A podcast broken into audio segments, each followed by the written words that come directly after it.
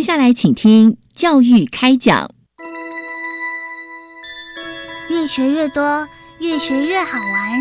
越学越多，越学越好玩。如果教育是春雨，我希望能滋养每一颗种子；如果教育是阳光，我希望能活络伸展每一株幼苗。聆听学子心声，分享教学心得，关怀环境变迁。扩大教育资源的平台，欢迎收听李大华主持的《教育开讲》，教育从倾听开始，一定划来。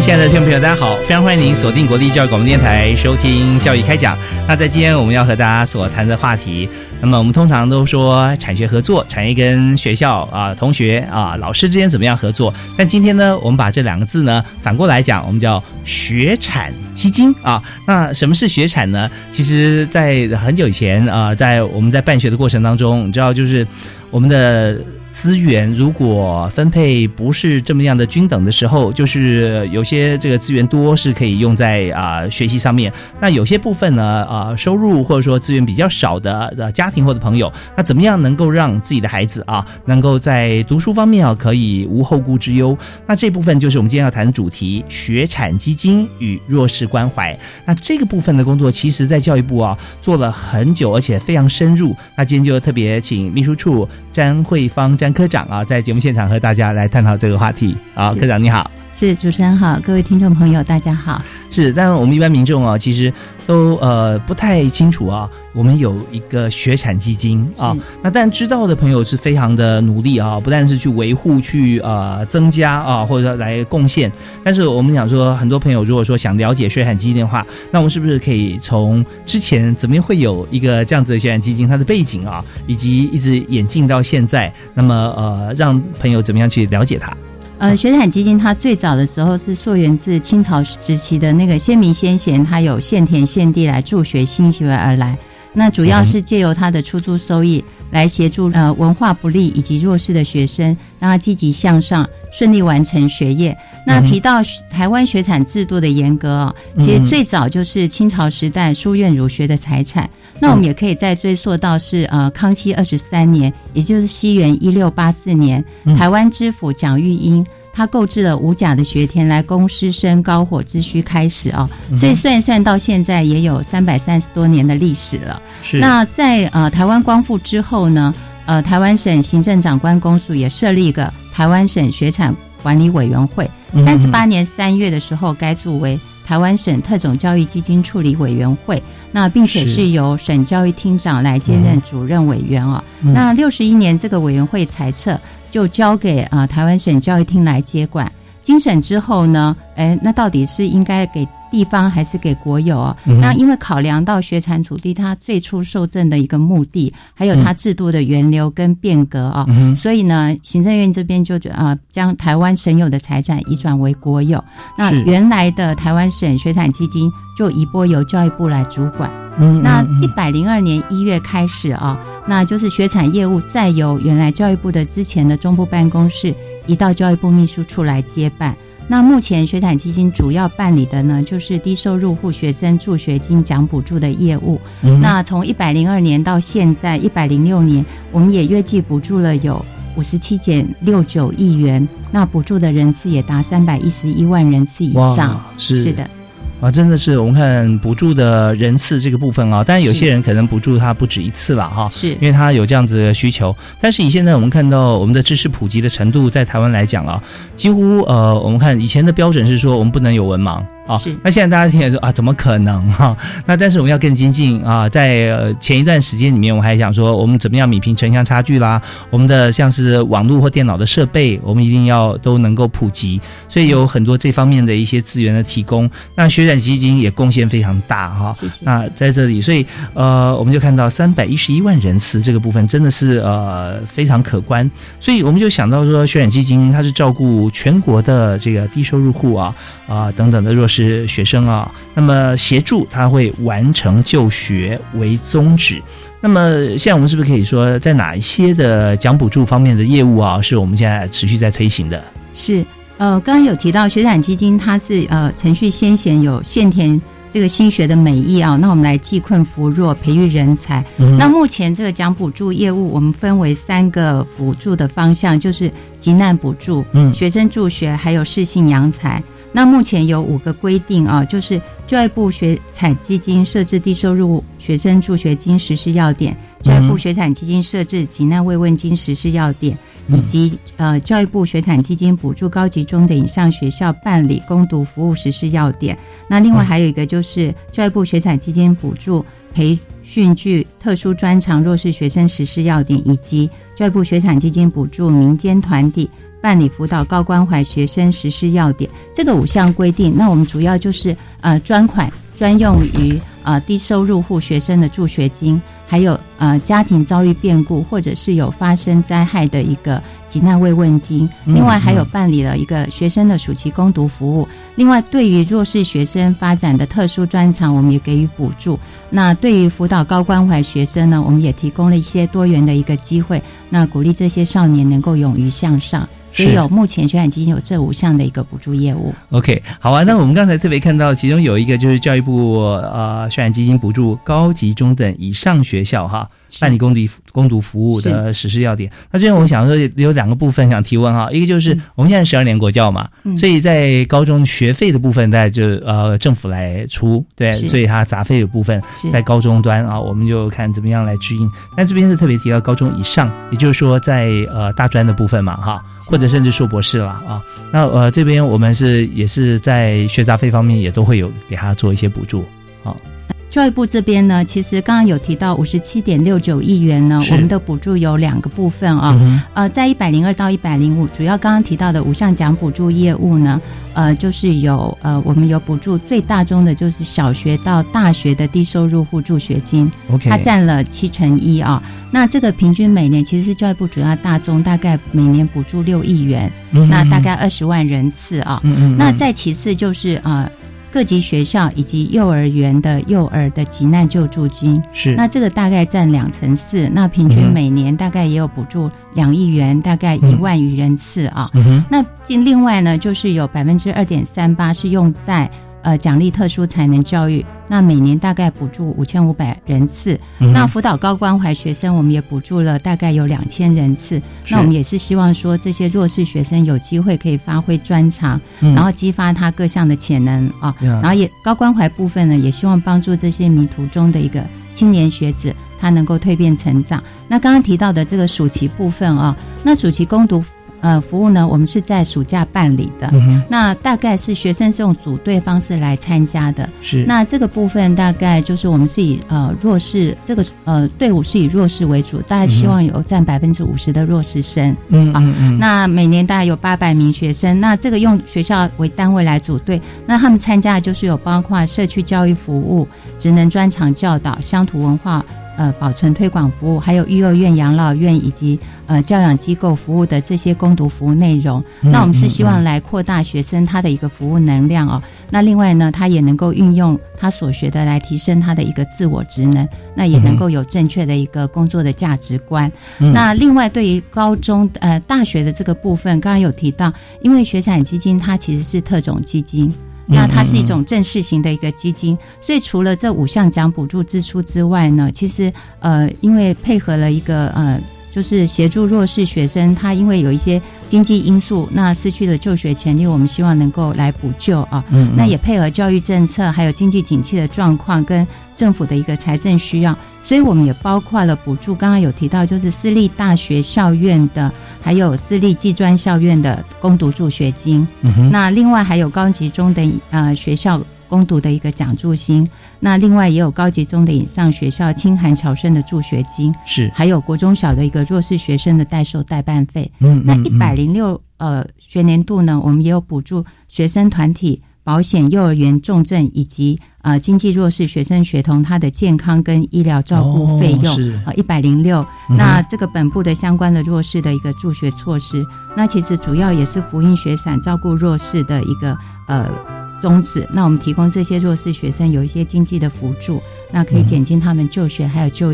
医的这些负担。嗯嗯，OK，所以我们看到真的是非常全面啊，从小学开始 哈，对幼儿园哈这样子，一直到这个呃高中以上哈，这样我们大家都会有想到。那其中特别刚刚有提到高关怀这个部分，那呃还有就是说我们在攻读的选择上面啊，跟给予这个机会啊，其实都是对未来是有帮助的。所以这一部分还有其他的细。像我们听一段音乐回来之后，我们继续来访问啊。我们今天的特别来宾是教育部秘书处的詹科长詹慧芳詹科长。好，休息一下，马上回来。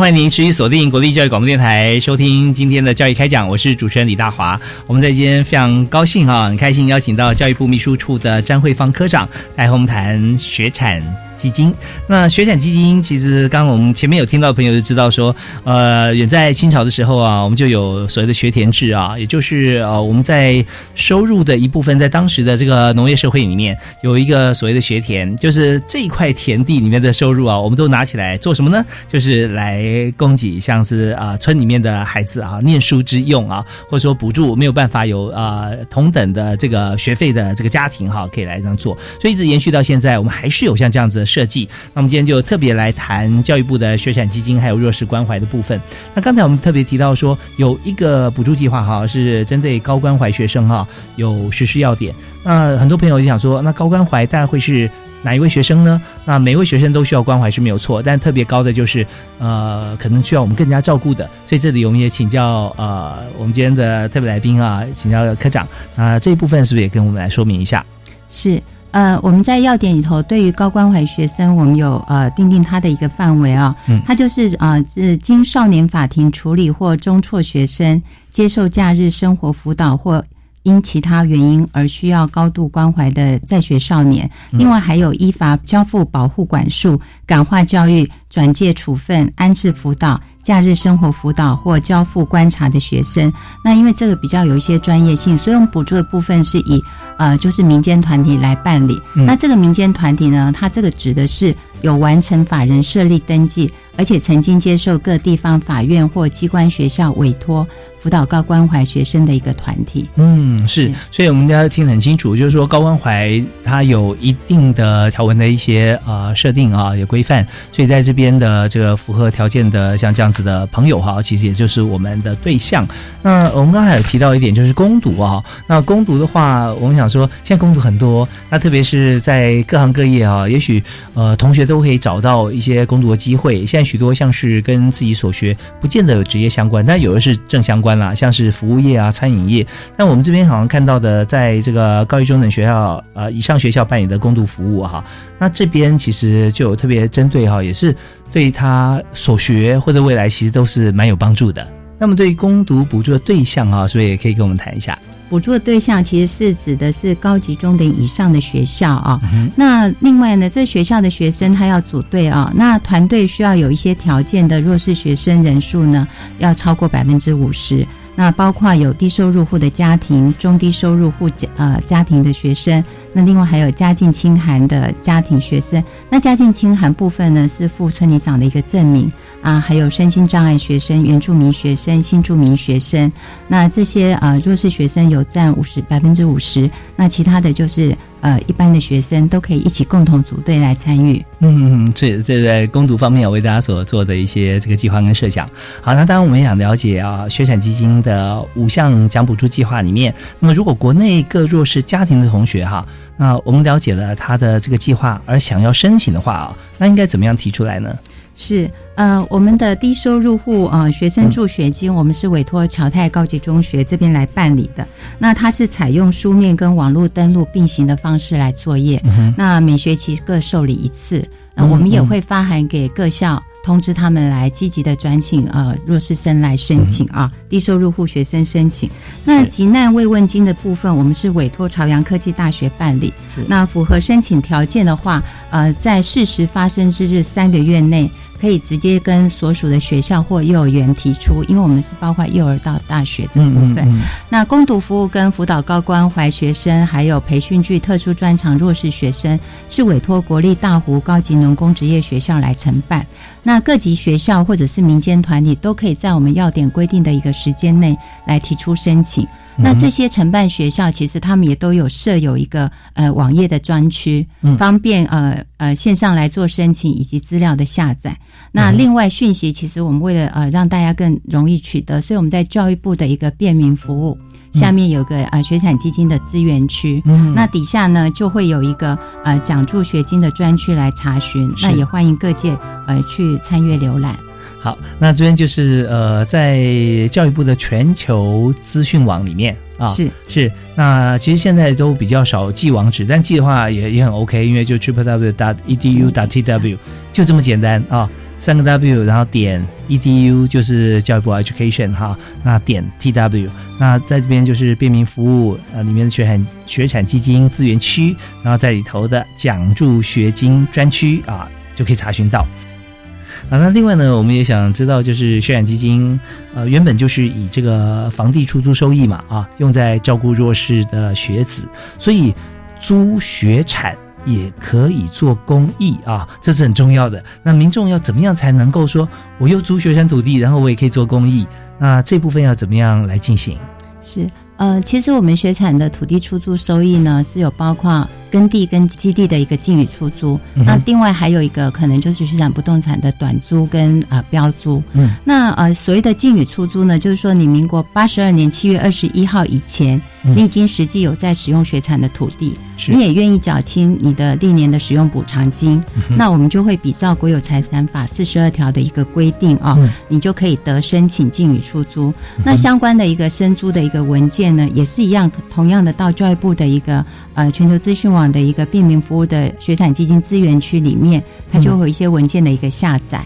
嗯那另外呢，我们办理短租跟标租，我们是根据学产不动产标租作业要点，还有学产不动产的短期出租要点来办理的。嗯好。那呃，在短租部分呢，其实因为有一些它其实没有符合农民的这样的一个身份哦，嗯那我们当初就是为了要提供民众来体验农作的乐趣的一个管道，嗯我们特别有修的那个短租的要点啊、那就是也也把一些部分的一个耕地改用短租的方式来办理，让大家可以满足说，哎，假日可以当当农夫的这样的一个乐趣啊。对，好有个对 对对。称叫假日农夫，是，那另外呢，其实我们的学产地有一些是也有退休的老师也来承租过哈。嗯那另外呢，其实最需要特别一提的就是我们在高雄市鼓山区中华路一段四百五十三号，嗯它是在高雄妇幼医院的对面，它其实过去是标租案。但是因为嗯比较因为经济景气的问题哦，所以标租结束了。那我们呃就提早终止。那我们采用呃一个促餐的一个方式啊、所以我们委托了民间机构来营运的一个哲源学产文教会馆。嗯那因为我们刚刚有提到学产，它是呃历史比较悠久，那我们希望更多人知道，所以我们就是用促餐的方式，希望有一个学产文教会馆来行销啊。嗯那这个会馆里面有一百一十六间的一个客房，那里面也有一些比较平价跟优质的一个住宿设施哦，有会议室啊、呃研习啊，还有一些餐饮的服务。那同时比较特别就是它在一楼有规划一个学产的艺文的一个空间跟广场，嗯然后来让别人来了解什么是学产基金，了解学产基金的一个特色。嗯所以我们当然也是希望大家来去踊跃的使用哦。嗯那这个部分呢，当然这个就是呃租这个学产，那这个收益就可以来充裕学产基金。嗯是。那呃，学产基金我们刚刚提到，它是用不动产出租来的收益来挹注这个基金哦，来协助弱势学子能够安心的就学。是，可是它是特种基金，并没有公务预算的一个拨补，哦，所以它纯粹就是自给自足。嗯那我们从一百零六的一个年度的一个收益来分析啊、其实它百分之三十六点二七是来自于基地跟呃耕地的进与出租，嗯。可是更大宗的是百分之六十一点四七来自于基地跟建建物的标注跟短租是。基地的意思，就是啊、基地就是一般我们可能呃刚刚提到就是一般的土地，然后他八十二年七月二十一号以前有建物在学产土地上，嗯他就办理所谓的基地出租。嗯那另外就是土地，然后办理就是耕地的一个呃出租。那一般标注的话，我们就是速地，那或者我们学产的房地、学产不动产来办理。那这个嗯标注，因为它是呃，就是用呃竞标的一个方式啊，是所以它会是比较主要的一个呃租金的一个收入来源。嗯所以我们也欢迎大家就是说踊跃来投标这个学产土地的一个标租案，嗯因为这个部分是比较能够稳定我们的一个学产基金的收益。是，既然我们是要这个做好事哈，这我们有也不能说完全做好事，因为我们这个土地是我们可以使用的，但是呢，这个呃，我们所这个承租的这个金额哈，其实是做公益了啊。那所以有这个标租的像这样子一个制度，其实是非常好的。那大家你看争相做好事啊，多好，而且直接我们就可以来使用它，或者说我们来耕种它。那么刚才。呃，科长特别提到一个词啊，叫做“进与出租”，也就是我们可以申请哈，得申请进就是直接的意思啊。那申请说我直接来出租嘛，来租，嗯对，那当然我们还有需要去审核它的一个条件是不是符合，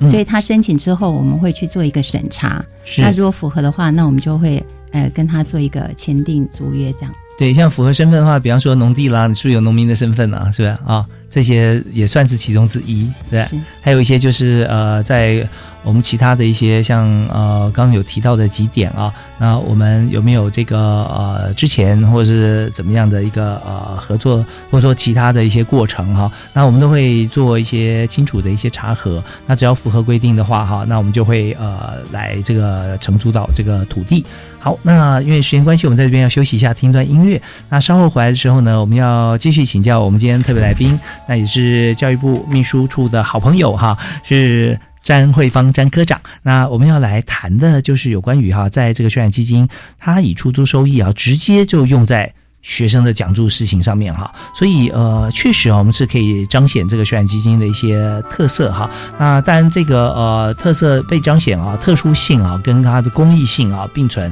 呃，那么我们就来看看。呃，展望这个未来啊，我们现在面对每年有八亿元的这个助学补助，那怎么样能够促进基金它是非常有效的运用，而且更重要的是，它怎么样可以永续发展？在现在寸土寸金，而且常常我们的土地哈，这个呃有的时候会有各种的用途，或者说我们在规划我们土地使用的范围情况，有各个不同的这个方向，所以怎么样永续经营、永续发展，是我们稍后回来探讨的重点。我们休息一下，马上回来。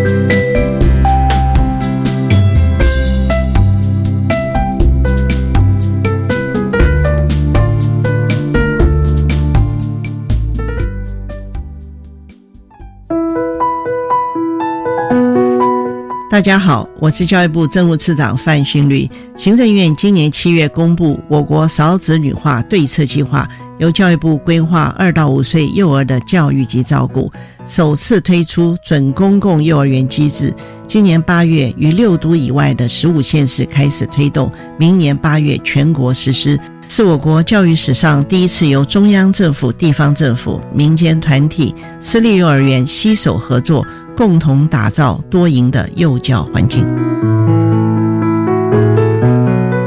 今年八月一号开始，在六都以外的十五个县市，一千一百一十二个公立幼儿园，有将近五万九千名幼儿家长每月负担两千五百元；在三十八所非营利幼儿园，家长每月负担三千五百元。我们最近加入的准公共幼儿园有两百七十五所，将近三万名幼儿。家长每月负担四千五百元，那第三胎的子女呢，只要负担三千五百元，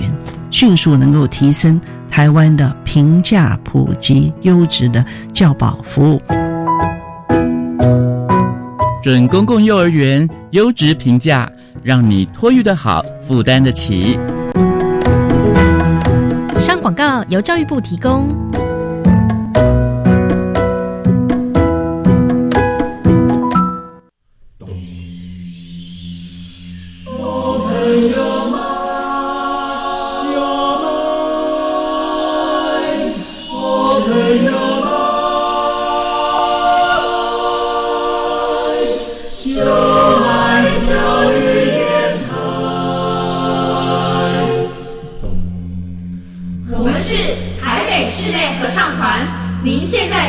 是教育广播电台。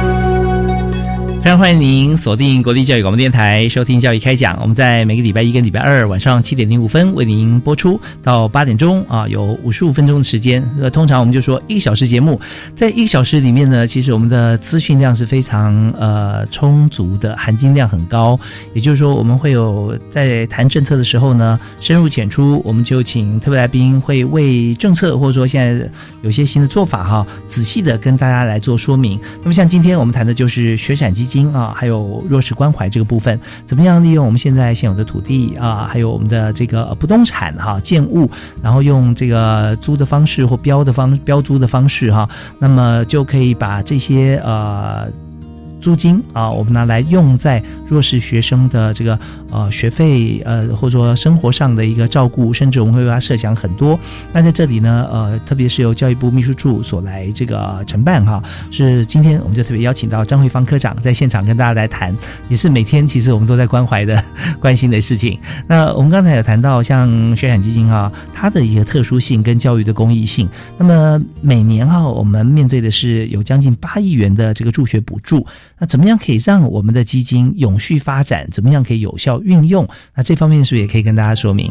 是，呃，学产土地其实目前有八百二十五点六九公顷哦，嗯，那它是属于呃真的呃教育体系中比较庞大的一个资产。那从过去就是呃在承办这个业务的人也都认为，呃先贤的一个德泽历史背景，所以对学产基金它应该要确实的一个妥善的保留管理，是属于很珍贵的教育资产，来有。有效的一个永续利利用，可是外界常常不是非常的了解，就认为它就是一般的公有土地啊。那所以呢，在拨用上，目前其实学展基金在呃，就是公立学校道路古迹，它是无偿拨用，可它早期啊，早期它其实它是。呃，全部都是有偿播用的，就是它因为它是呃先民先田现田现地而来的，所以它某种程度也叫贡献出来的嘛，对，也是一种信托财产，所以是认为应该是回到当初的一个初衷，所以我们也希望让各界来了解它的一个特殊性啊。是。那另外呢，就是说，因为是这个部分，那所以呢，我们就是要积极来宣扬学产它的一个历史价值，那我们也必须要去广泛收集现存的一些文献资料，那。所以就呃，也希望来逐步来看看学产基金它发展的严格跟脉络。让它的一个基金的历史价值更加的丰富，让各、嗯各界更加的珍惜它。那目前我们就是尽量的做努力，在学产基金的资源区里面，呃，其实有提到相关的，像刚刚的标注公告的讯息啊，嗯还有呃进与出租的一些相关的租赁的申请文件等等，还有呃奖助学金的一个专区。嗯那其实我们为了让各界更了解学产基金，让他有更多的认识，那我们也呃制作了比较简单的一个学产基金的一个简报，放在我们 这个网站上啊。是那另外呢，呃，我们也公布了一个学产基金的一个捐赠学产基金的方明录。啊好，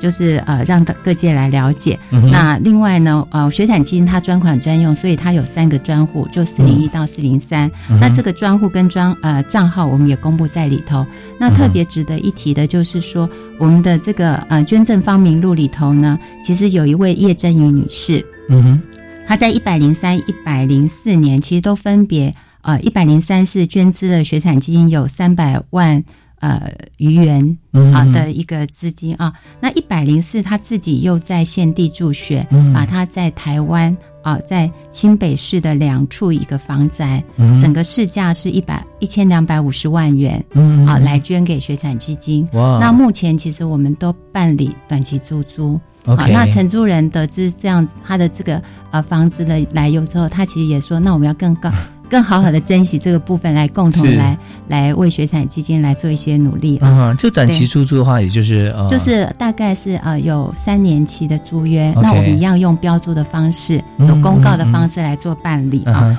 那对于这个叶女士这样的一个爱心，所以呃，教育部其实在一百零三、一百零四，我们也分分别颁给她一个铜质奖牌跟水晶讲座，来感谢她的这样爱心善举啊。那那难得啊，哦，对对对，那另外呢，就是呃，我们希望说来建构这样的一个文献资料，逐步把它的一个发展脉络给呃建立起来。所以我们目前有两份的一个呃专案的委托研究报告，一个就是有。呃，薛教授的一个台湾学产的源流跟定位。嗯那另外呢，我们也有请老师呢，徐教授这边有做一个高雄市国有学产土地源流发展运用文史资料的搜集跟研究。那因为嗯学产土地它是遍布全台的哈，所以我们也希望说每个县市未来能够逐步每个县市都去做一个了解跟研究，嗯那这样让更多人来呃了解学产基金它的一个源流跟历史。是它不只是呃在了解它的历史呃就知道说它怎么来哈，那这个呃在前人是怎么样来设想，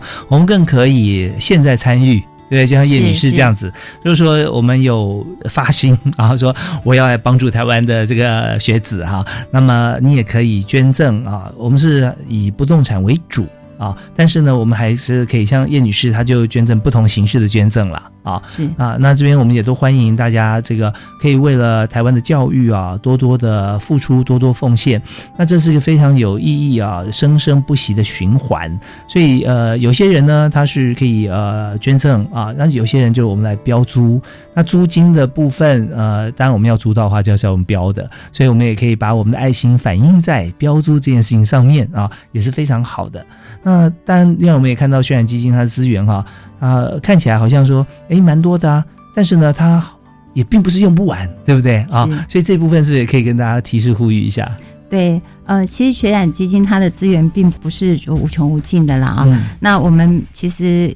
近年来我们的资金都是呈现一个短促的情形，嗯那是因为我们还有一些银行的存款可以来支应啊。是可是呃，这为了让水产的一个永续呢，所以我们其实呃必须要去增进教育资源一个妥适的一个配置跟有效的运用哦。嗯那来研谋一些改善的方案，那当然就在业务面上去着手。嗯嗯那因为我们其实还有一些占用问题要去做一个处理啊，嗯所以我们也会积极的去强化的一个土地的一个管理。嗯那占用问题要去做改善。那在活化资产部分也会加强这个开发的土地利用，让这个样子的一个呃财富来创造更多的一个永续的财富。嗯那在提升奖补助物教育部分呢，我们也会还是要定期的去检视它的一个扶弱效益。嗯那我们有一个基金会的一个伙伴啊，他其实知道学产基金这样的一个历史跟过背景之后，他就提出一个就是呃，携手护学产，齐心做公益嗯这样的一个口号。哦那所以呢，其实扶助弱势跟鼓励善行，的确是需要更多人来响应哦。是那学产基金确实是欢迎，希望各界能够共襄盛举。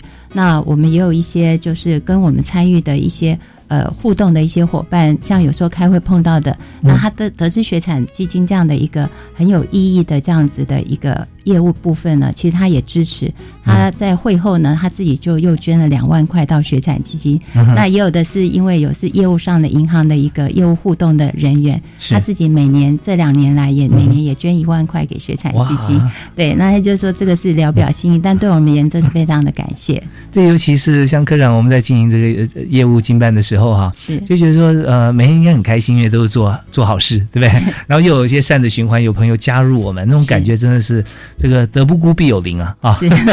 就像我们以前周前处长他提到，他说其实这就是一个做功德的一个业务，嗯他觉得我们应该感谢说有这样的一个机会，让我们来从事这样的一个服务。对，真的很棒。那我在这边哈，特别刚科长有提到说，我们有很多业务要进行，要积极办理，像是强化土地管理啊等等。那其中还有个是改善占用问题。那虽然是我们这个轻描淡写的感觉，哦，我们有这些业务处理，但是我也相信，在您在要改善占用问题这件事情上面，其实是蛮吃力的。对不对？因为占用的话，就比方说这个土地或者不动产，其实现在我们本来要发挥它既有的功能，它有些收益的时候，我们可以投投注在这个呃协助弱势同学啊学子身上。可是如果说它被占用了，意思就是说，呃，它不能够再去有新的产值，而且现在呢也都不能动它，因为有人占用它，对不对？那这部分是不是有些像是呃法律依据啦，或怎么样，能够让它回归到正常的使用途径上？是。呃，就是在改善占用问题部分，我们都会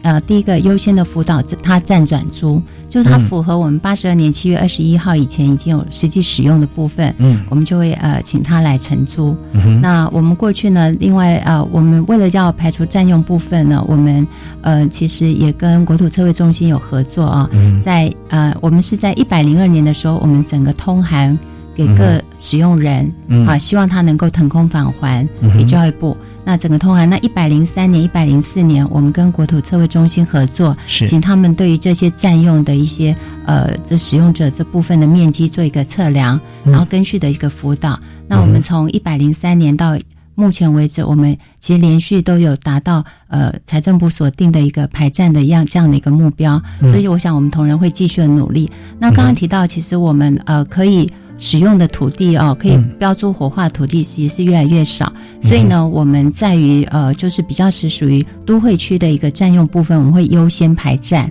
好，嗯嗯那透过呃相关的法律的途径，那当然还有包括不断的跟他们做一些呃劝说等等的，那做这些努力来收回。是我们用道德劝说方式优先啊，希望能够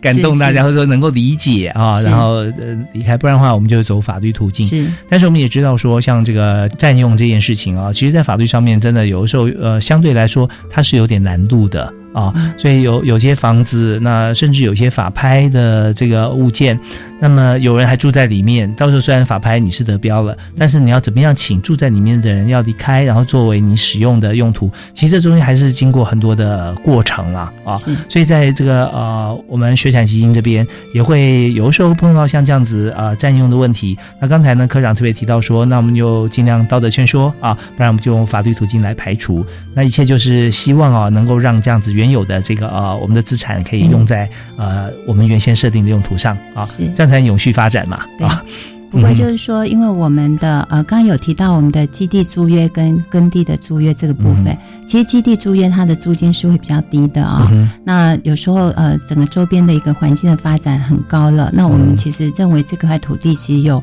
呃优先活化的可能性啊、嗯。但是因为毕竟居民可能会反对，他会有一些这是。呃，他们居住已久的这样的一个房子会舍不得，嗯所以我们会面临到这些，就是可能租期届满的时候不再续租，想要优先标注活化，会有这些需要再多次的沟通。哦，所以我们也希望说，呃，就是各界能够谅解学产土地它有它的一个呃主要的一个目的跟价值。那当然给予一些呃这个体谅。对对对，因为既然是租期哈，那就是到期我们就重新再续约或者重新改变我们的用途嘛。所以大家在这个呃租借的租用的时候，我们就先有这样子的一个正确的观念认识了。那呃有时候会想说，我。租这么久了，好像就是有感情了，就是我一直要住在这边，事情都是有变化的嘛，对。那既然有订租约，就是要保留这个变化的空间，彼此有一个空间可以来做转换。所以在这边也是，我这边要要这个帮秘书处啊，要帮这个詹科长啊，跟大家一起呼吁一下。如果说我们在这个呃。尤其学产基金这一部分的土地或者是建物的基地哈，那我们租租约到期哦，到期之前，呃，如果说还想去租的话，不妨哈，之前到期之前就先跟这个呃原先的单位啊做一个了解。啊，那这样的话，其实你更加会知道说后续我们的做法，免得自己让自己措手不及，那真的是呃比较没有必要好。那这方面就请大家一起来体谅。那我们现在这边先休息一下，听段音乐回来之后，我们继续访问今天特别来宾张慧芳张科长。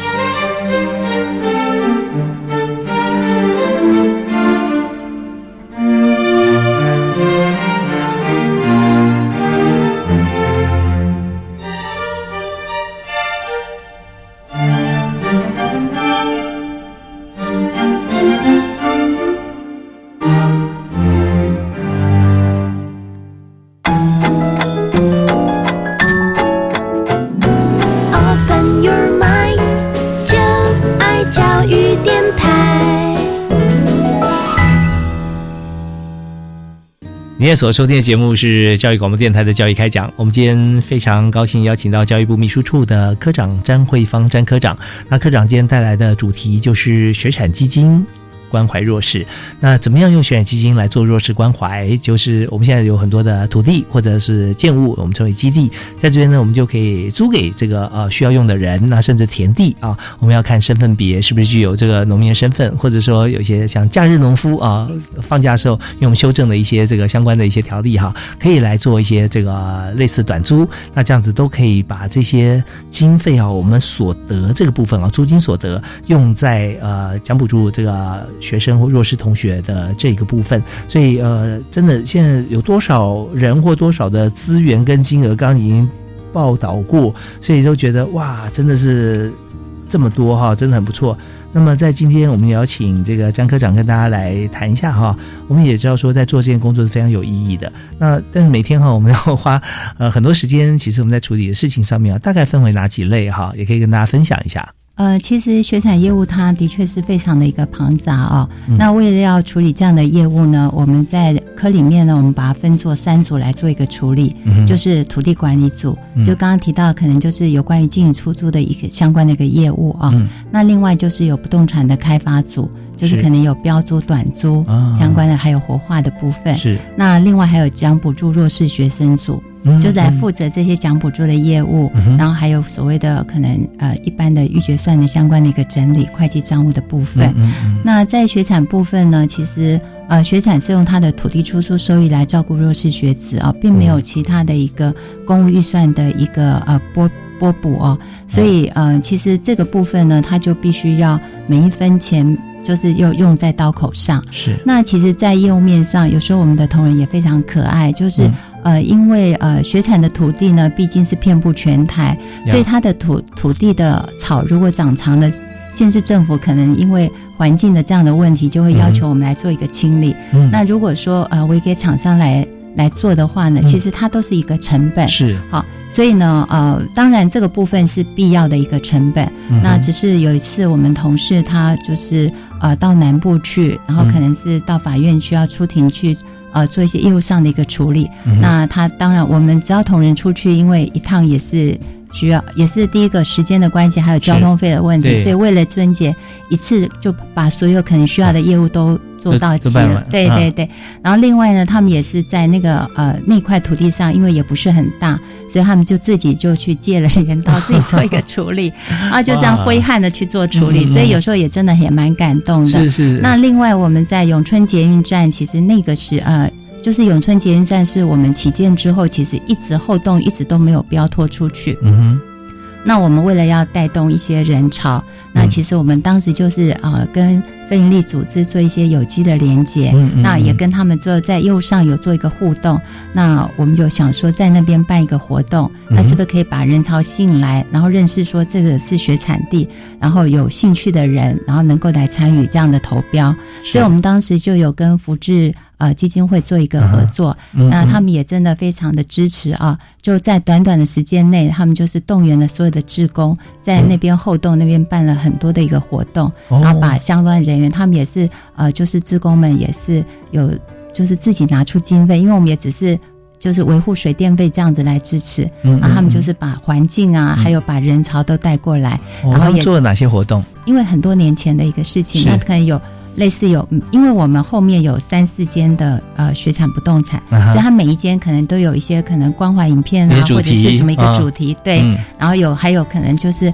呃孝亲啊，按摩帮长辈哦按摩这样子，就跟他基金会的一个服务的宗旨其实也有关，也结合起来好对，结合起来。那外面呢，户外这边也可能有一些布偶的一个展演这样嗯子，然后也让附近的一些邻居来的时候就说，哎，这是什么样的活动？嗯也很兴趣，也有兴趣，然后也愿意。那另外，我们其实，在标注部分，其实我们刚刚有提到多元的管道来让更多人知道。嗯那毕竟呢，其实有时候那个资源，呃，能够知道的人也是还是很有限。嗯那我们同仁为了让让我们的可能包括我们的永春捷运站，还有包括车位的一个标托，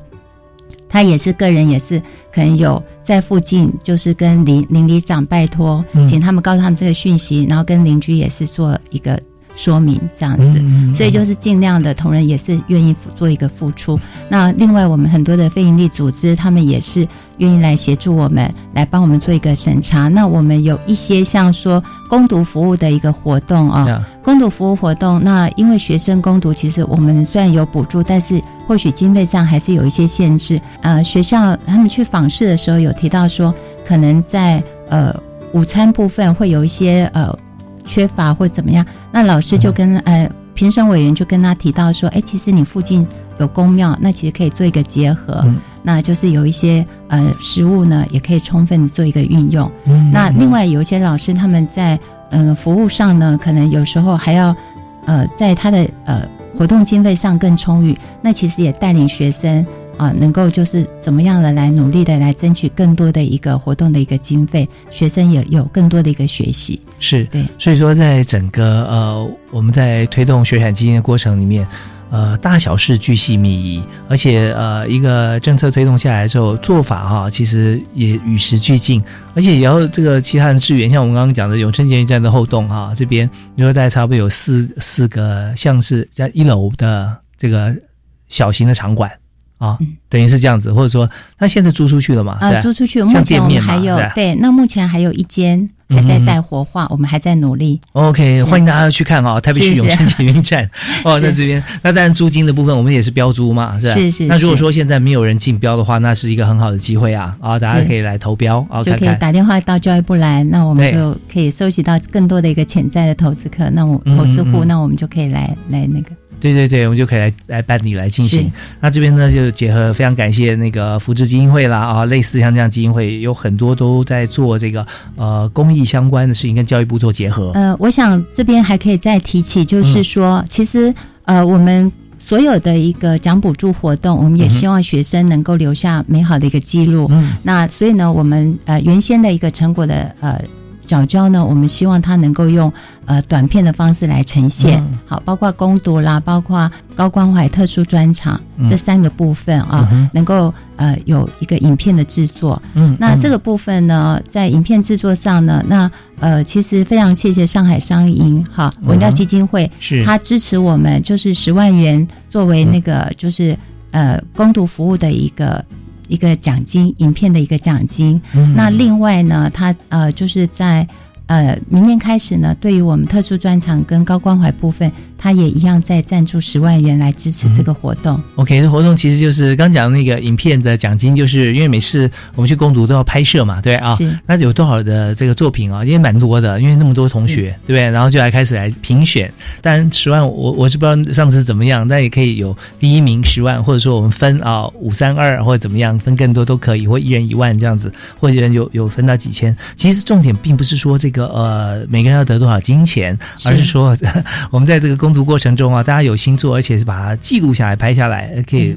现在已经在在网上权重非常重哈，就是被搜寻的，然后流量高，各方面就是让正向就多循环了。是，所以就非常感谢这个上海商银有做这件事情啊。那我们也呼吁，就是抛玉引玉啦啊，嗯呼吁说大家一起来啊，用呃类似或同样的方式，能够激励所有的这个同学哈、他接受了这个奖补助，他也把自己的这份心啊提供出来啊，可以让更多善向的循环。好，那我们这边稍微休息一下啊，最后在我们还有一分半的时间，我们会请今天特别来宾哈、请张科长我们来做个结论啊，休息一下，马上回来。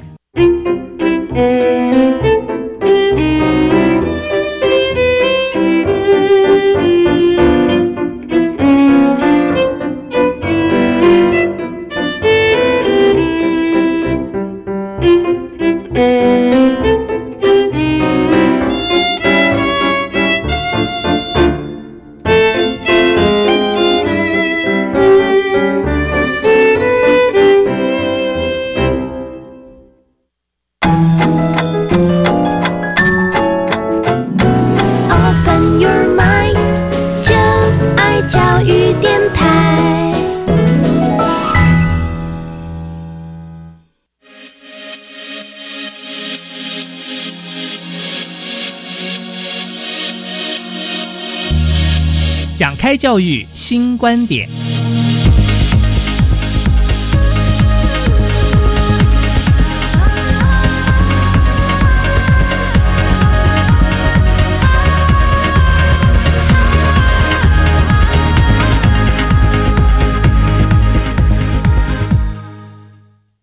时间过得非常快哈，马上到我们节目的尾声。今天我们非常开心哈，也很高兴张慧芳张科长代表教育部秘书处在节目里面畅谈学产基金与弱势关怀。那这一部分呢，其实最后大概一分钟左右时间，那也请科长再来呼吁一下，或者说跟大家来分享哈，希望大家一起哈来投入做公益。是，呃，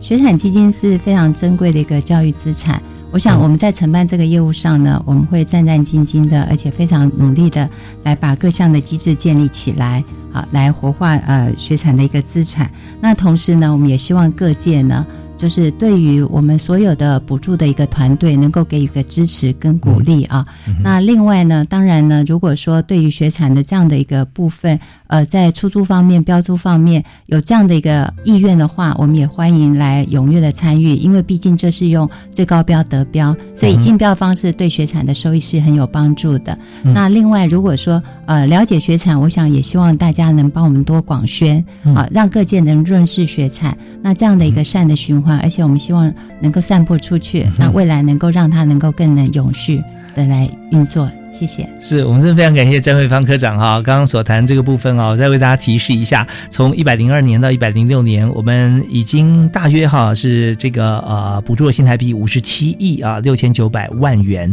那补助的人次有三百一十一万，所以这这个呃幅范围是非常广大的啊。那么也欢迎大家用这个竞租的方式，呃，我们既然是本来就要承租，那我们就呃用价格标，我们多一些啊来做公益，自己还是一样可以呃用得到、使用得到像这样子一个呃基地啊、建物或者是土地，其实这是非常好的一件事情，也让大家其实每天不管在上面工作呢，还是呃有其他用途，都是。非常开心的啊，然后就可以跟张科长一起哈、推动在台湾的一些呃学产基金跟我们非常棒的一些教育事业的参与。好，我们今天再次谢谢张慧芳科长，谢谢您，谢谢。谢谢，感谢大家收听，我是李大华，教育开讲，我们下次再会，拜拜。